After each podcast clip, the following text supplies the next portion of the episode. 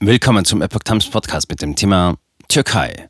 Mutmaßlicher Auftraggeber blutiger Anschläge von Rayhan Lee 2013 ausgeliefert.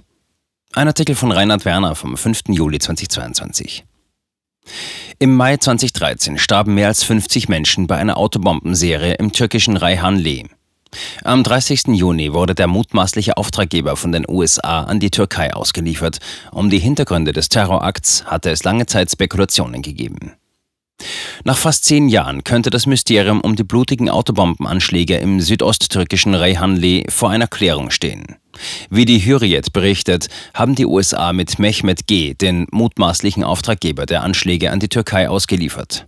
Bei dem Anschlag im Mai 2013 explodierten zwei Autobomben vor dem Rathaus in Rehanli. Dabei kamen mindestens 52 Zivilisten ums Leben, 140 weitere wurden verletzt. Reyhanli ist eine kleine Stadt an der türkischen Grenze zu Syrien und diente in der Vergangenheit als sicherer Ort für Geflüchtete des syrischen Krieges.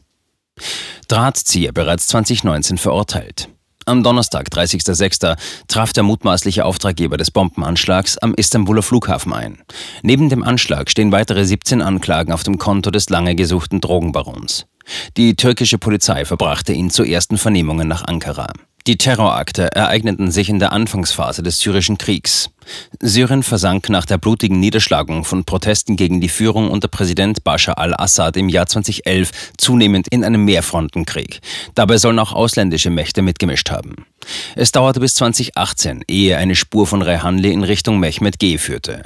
Bereits ein Jahr später gelang es dem türkischen Nachrichtendienst MIT, Yusuf N., den Drahtzieher des Anschlags festzunehmen, wurde anschließend zu einer 53-fachen lebenslangen Haftstrafe verurteilt.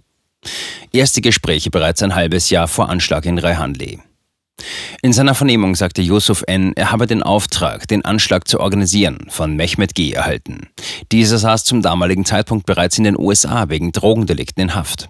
Über eine Interpol-Anfrage erreichte die türkische Justiz in weiterer Folge seine Auslieferung. Noch am Abend der ersten Vernehmung erklärte Mehmet G., er habe selbst den Befehl, den Anschlag in die Wege zu leiten, aus Syrien erhalten. Dies deckt sich mit den Angaben von Yusuf N., wonach er sich mit Mehmet G. sechs Monate vor dem Anschlag getroffen habe.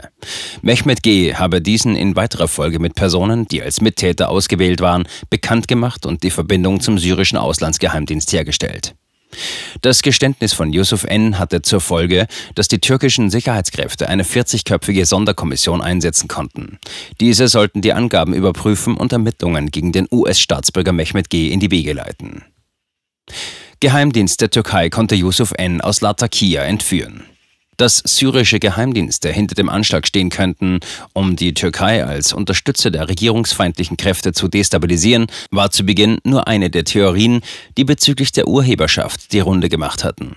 Auch radikale Randgruppen der PKK, mit deren inhaftiertem Anführer Abdullah Öcalan Ankara damals versucht hatte, einen Verhandlungsfrieden zu erreichen, und andere Terrorgruppen wie Al-Qaida oder der Islamische Staat wurden als mögliche Verantwortliche genannt. Die türkische Regierung beschuldigte später den damals zuständigen Staatsanwalt Özcan Simsek, die Ermittlungen sabotiert zu haben. Simsek soll der Gülen-Bewegung angehört haben, die von der türkischen Regierung der Unterwanderung des Staates beschuldigt wird. Yusuf N. gab nach seiner Verhaftung jedoch an, dass die Anschläge ursprünglich entweder für die zentralanatolischen Provinzen Ankara oder Konya geplant waren.